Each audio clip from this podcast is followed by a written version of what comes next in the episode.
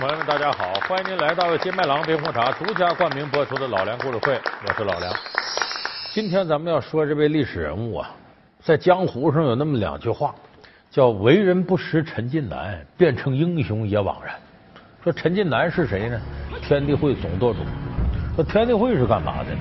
天地会是一个以反清复明为宗旨的民间的这么一个组织。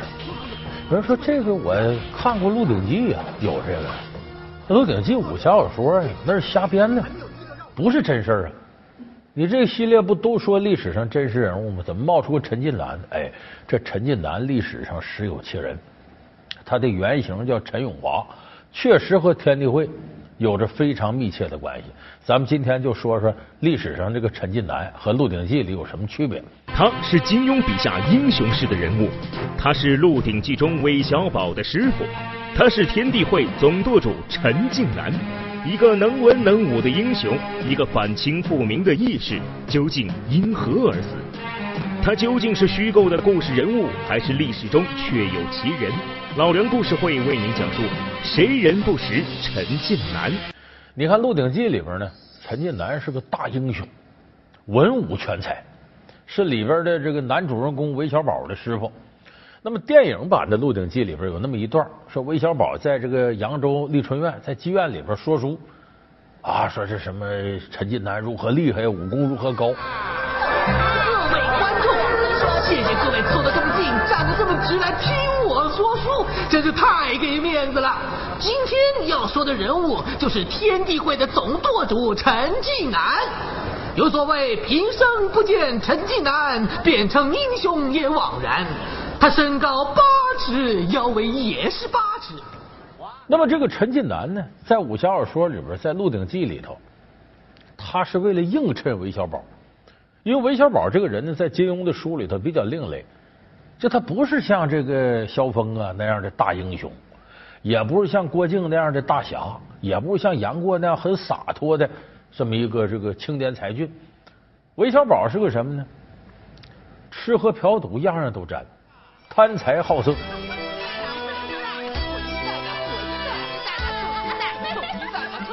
那么这里边韦小宝，如果仅仅都是贪财好色，运气好的不得了，一出去什么好事都能赶上，他最多算小人得志。韦小宝这个形象立的扎实，产生了清廷和天地会的矛盾，他身处其中，产生的种种故事情节和什么有关？有一大半来自于他拜了。天地会总舵主陈近南为师，陈大侠，我很崇拜你，麻烦你就收我为徒好吗？收你？喂，他救了你，不该回报他吗？哎，是不是这样说啊？是啊，你不带他走啊，我也要赶他走啊，免得日后他连累我们呢。嗯，是不是？加入天地会是一件很危险的事，哦，你不会后悔？嗯，不如这样吧，你教我绝世武功，我就不会怕了。说陈近南为什么收韦小宝为徒呢？一个是康熙身边的小太监，一个是民间帮会最大的头目，这俩人八竿打不着，是因为机缘巧合。书里边写呀，韦小宝呢意外的把鳌拜杀死了，等于间接的呢替天地会青木堂尹堂主报了仇。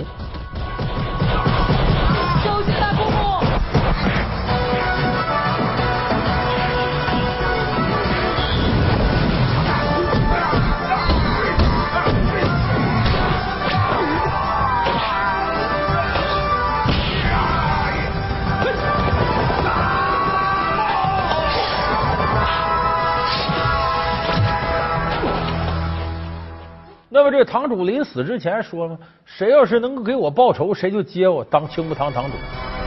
我陈近南以总舵主的身份，升韦小宝为青木堂的香主。恭喜韦山主！青木堂香主，这个就是青木堂的令牌。所以以这个为由呢，陈近南说：“那你既然给我的属下报了仇了，你得接着当堂主，那你就当我徒弟吧。”就这么收他为徒了。其实是不是这么回事？书里写也不是这么回事。陈近南为什么收韦小宝为徒？他有他的用心。你看他正经教韦小宝功夫吗？他不正经教。当然他也没多少功夫教他，给他一本书，说你练吧，练好练坏是你的事他收他什么目的呢？韦小宝是康熙身边的红人。天地会为了反清复明，他需要里头有卧底有线人。我查到清宫里面有四本四十二章经，里面记载了清廷在关外收藏一个大宝藏的秘密。如果我们能够知道这个大宝藏的秘密，我们就可以取回清廷在大明江山所搜刮的民脂民膏，而且还可以切断他们的龙脉。龙脉一断，那青狗的气数就已尽，而我们大明江山就指日可待。所以我想派个人入宫去偷这几本经书，但是我知道这个任务非常的危险，是九死一生。所以哪有比韦小宝更好的这个线人卧底呢？所以其实他想利用韦小宝的身份呢，来为他反清复明的大业啊做点事儿。所以你要这么看呢，好像有损陈近南英雄形象。但是呢，书里边写的很真实，说陈近南呢，呃，每次韦小宝一见，其实他心里头把这师傅呢当成自个儿爹，因为韦小宝在妓院长大，不知道自个儿爹是谁。干什么？你现在去卧底，以后一定会遇上自己的。我要帮你做个记号，在你的脚底板上刺上“反清不明”四个大字。哎，还轻一点！哎，哎，行了，行了，行了。清明，把另一只脚拿来。还来？晚一点再说吧。那两个字我自己吃就行了，好吗？你不要忘记了，要不然将来死在自己人的手里面，那就太不值得了。所以他一看陈近南每次见面啊，这白头发都有。韦小宝心里头挺难受，说我这师傅这么操劳。那么真实的陈近南在历史上是不是天地会舵中的？是。那天地会怎么来的呢？咱们得从这上说起。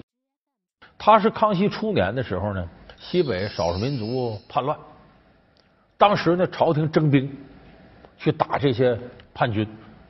这时候福建呢来了一支僧兵，什么僧兵？就和尚兵。哪儿来的呢？福建莆田南少林来了一伙僧兵参军，结果勇猛异常。这个仗打完了之后呢，人家也不接受什么赏赐，然后还回原籍接着当和尚去。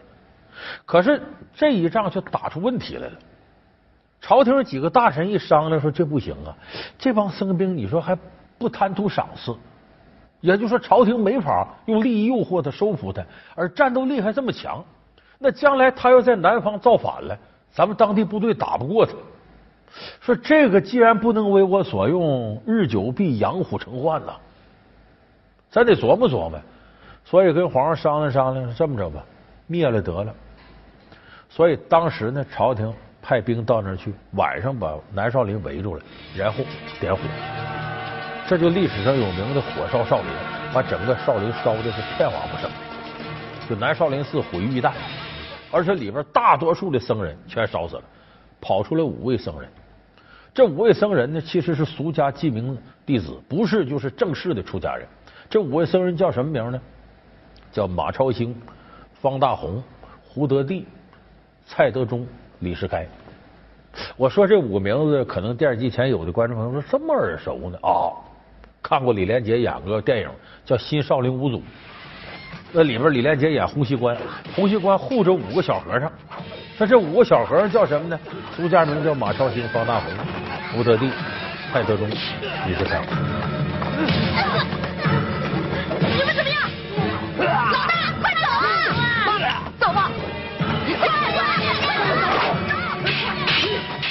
哎，这五个和尚就是新少林五祖，这就是天地会的由来。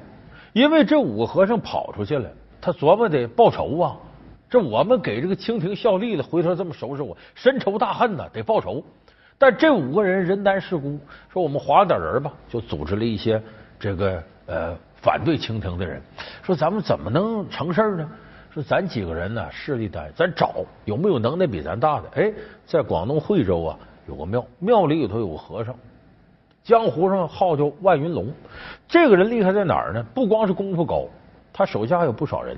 他这一门叫啥？叫洪门。天地会脱身于洪门，就这俩三点水的洪。万云龙说：“咱们光是有武装，得有知识分子相帮，给咱出谋划策。说我有个朋友陈近南，当过和尚，还了俗，把他找来。”就这么的把陈近南找来了，大家在红花亭聚义，最后呢成立了这么个天地会。有请总舵主。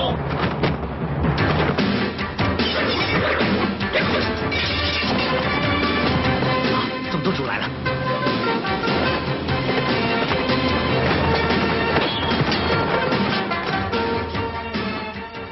可是跟清廷干了几仗之后呢，万云龙牺牲了，打不过人正规军呢。老梁故事会为您讲述：谁人不识陈近南？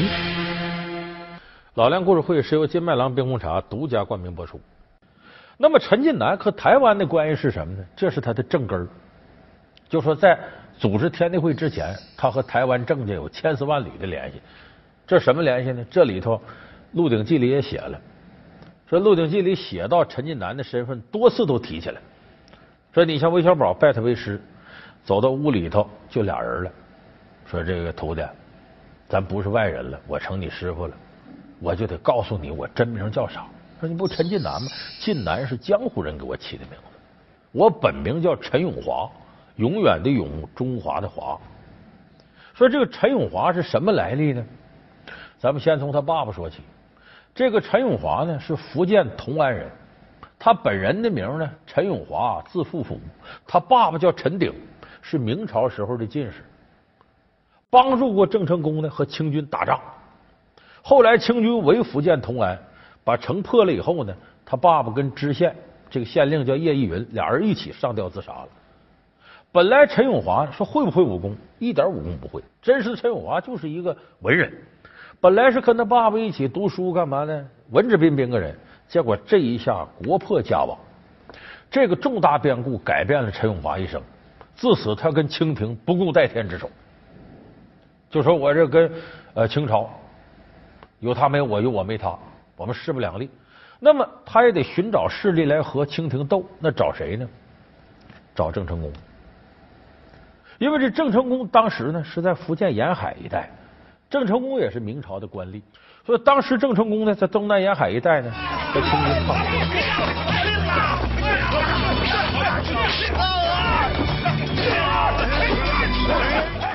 这个陈永华就投奔他了。这郑成功一问了，哦，你爸爸是陈鼎，当年帮过我忙啊，你名门之后啊，而且是忠臣之后啊，那对他格外信任。于是陈永华投了郑成功，而且做了个什么事呢？陪着郑成功他儿子郑经读书。咱们看《康熙王朝》里那抹脖那个郑经，哎，那郑成功儿子。燕平王怎么办？都走吧，都走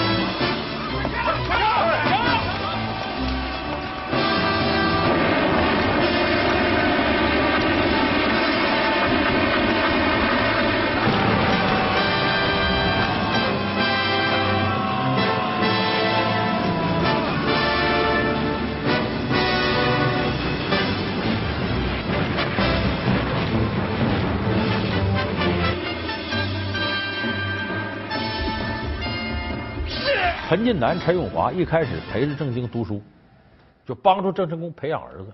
但后来呢，这个陈永华呀，相继给老郑家干过几件大事儿。什么大事呢？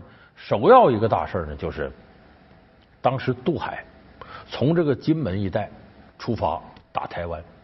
当时台湾原来是比利时鬼子，后来是荷兰鬼子占着。其实郑成功当时对于打台湾很犹豫。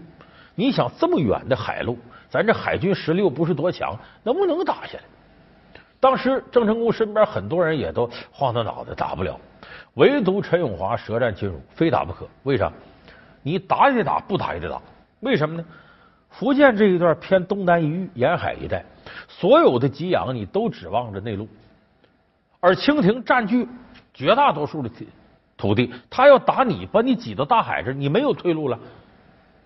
每一仗都是破釜沉舟，背后都是等于汪洋大海，所以你必须得在海外有块落脚的地方，这样才能跟清廷抗衡。哪儿是落脚的地方？舍台湾没有第二个地方，你还能跑日本去吗？不可能，太远。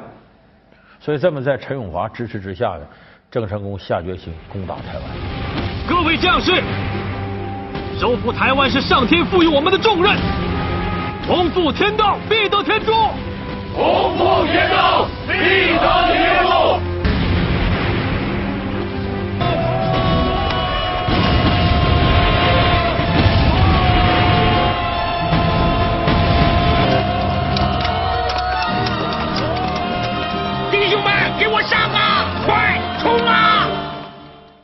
而这时候呢，这个陈永华和郑经两人结成了儿女亲家，就是陈永华的女儿嫁给了郑经的儿子郑克臧，这等于关系更加密切了。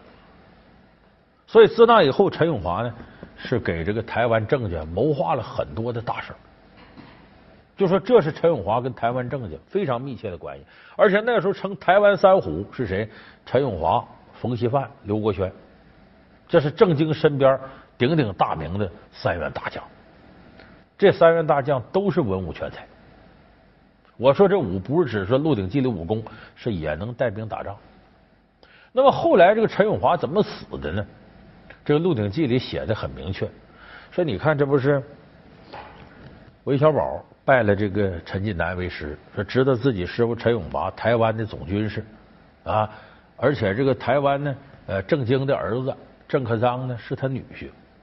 可是呢，台湾三虎之一冯锡范呢，冯锡范的女儿嫁给了郑经的二儿子郑克爽，所以在谁接替郑经这个位置上呢，产生了争储。争储过程当中呢。冯锡范呢，当然得向着郑克爽，可是想让自己的女婿成为台湾的主子，必须得扳倒他哥哥。他哥哥后台谁呀？他哥哥的老岳父陈永华。所以这冯锡范呢，几个人合谋，就把这陈永华给害死了。啊！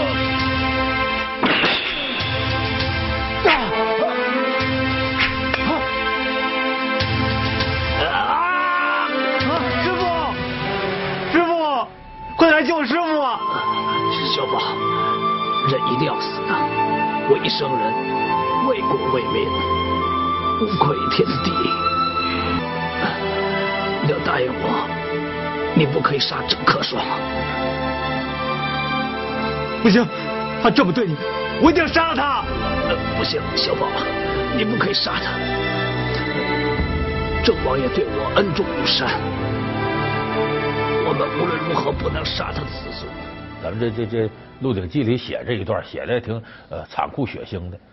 那历史上是不是这么回事呢？不是，不是这么回事。陈永华是最后自己憋屈死的。怎么憋屈死的呢？这是公元一六七四年的事儿。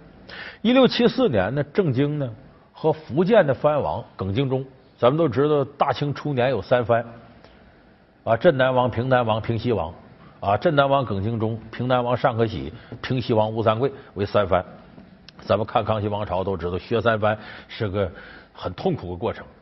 这三个藩王呢，都怀二心，不是跟大清一条心。一六七四年，郑经和福建的耿精忠约好了，咱们一起北伐打清廷。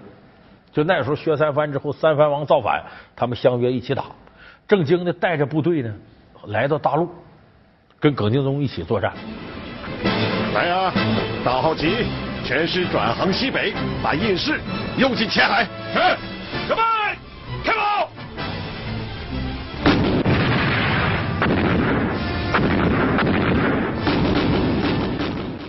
这个时候呢，台湾谁留守的？冯锡范和这个陈永华两个人留守台湾，得看家呀。那么打仗打完了之后回来。这个时候，冯锡范就找这个陈永华吃饭，在家里吃饭。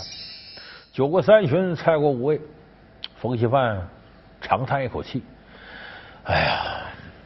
陈永华说：“兄弟，为什么叹气呀？我心里不得劲儿。他怎么不得劲儿啊？你看这次咱们主子郑经带兵进攻大陆，这一路之上回来了，咱们在家里待着，寸功未见。”你看家能算建什么功？也没人打咱们。你说寸功未见，我还现在身居高位，眼看一些立功的将士啊要升官，但咱们给人挡道了。你说我没建功，我还占着位置，我年岁也大了，我很惭愧。所以陈兄，我想了个事儿，跟你商量商量。这话说什么事儿？我呀辞职，我准备呢就回去养老了。陈永华一琢磨，我位置比冯一范还高呢，我掌握着大权呢。人家冯一范都不好意思了，我岁数比他大，位置比他高，我哪好意思身居这高位？你要辞职呢，那我先辞职，我给年轻人让道。其实他这就上了套了，因为冯锡范和刘国轩一看呢，这个陈永华大权在握，想用这个招软刀子把他拿下，就来硬的整不过他，来软的，逗引他上套呢。结果第二天陈永华上朝跟郑经提出来，我年事已高，精力也不行了，不挡年轻人道，我愿意辞职。他郑经很意外呀，向冯锡范、刘国轩问，说是爱卿，陈永华要辞职，他可是咱们的擎天博玉柱、架海紫金梁，他辞职，台湾谈麻辣天，这事怎么办？冯锡范说，陈永华对您忠心耿耿，没有任何反叛之意，他提出辞职啊，情真意切，他一定是精力不够了。怕辜负您重托，再一个年轻人上来，他要扶持年轻人，所以这样忠心耿耿大臣出来的主意，一定是顺应咱们的发展形势的。我建议您呐，准他辞职，让他养老，给他钱。郑经说：“他看来是啊，陈永华忠心耿耿，我得听他的。”第二天就同意了。当然，陈永华也没什么异议。回到家里，他等着，说冯锡范不也辞职吗？十天半个月，一月俩月过去了，冯锡范一点动静没有，人当官当的有滋有味的。而且他让出那些权利呢，一半归到刘国轩，一半归到冯锡范，人俩人给分了。这时候陈永华才知道自个儿上当了。接下来台湾内部开始内斗，为争郑经之后的位了。所以陈永泉回到家越想这事儿，陈永华就觉得哎，自己上当了，上了恶当了。他越想越窝囊，越想越窝囊。后来陈永华是病死的。所以历史上真实的陈近南不是被冯锡范害死的，其实是郁郁而终，就是窝囊死的。那么呢，陈永华呢，在历史上的本来面目，确实是个有雄才大略的人。可是历史发展到那儿啊，他注定是历史的失败者。为啥呢？大清开国之后啊，之前连年开仗。你想想，清军入关，扬州十日，嘉定三屠，前面有李自成作乱，后来这南明又和这个大清打仗。连年开仗，开了二三十年，有的地方人都打没了，地都荒了。那么好不容易，康熙这时候呢，经过顺治、康熙两朝呢，不打仗了，人心思定，大伙都希望稳稳当当的发展生产呢，咱好好吃顿安稳饭。宁为太平犬，不为乱世人。怎么着，你又要反清复明，带我们打仗？说所有老百姓都希望反清复明，那不是啊！谁能给安稳日子，我听谁的。而且你反清复明不具备什么正当性，也无非是各为其主的狗咬狗。你帮朱三太子，他帮朱五太子，不具备什么正当性。所以就说陈永华这样的事上不顺天理，下不顺民心。他带着天地会想反清复明，一直折腾到后来，也从来没干成什么大事。反而天地会后来分成青帮红帮。这也就是说呢，陈永华再有雄才大略，他这个事儿是逆历史规律而动的，最后他一定成为历史的殉葬品和牺牲品。荧屏上他是神探狄仁杰，传说里他是官游子狄公，正史中他是刚正不阿的狄国老。那么，真实的狄仁杰究竟是什么样子？一代名相为何一生经历坎坷？武皇的宠臣又如何复辟李唐？老梁故事会为您揭秘神探狄仁杰。好，感谢您收看这期老梁故事会。老梁故事会是由金麦郎冰红茶独家冠名播出。我们下期节目再见。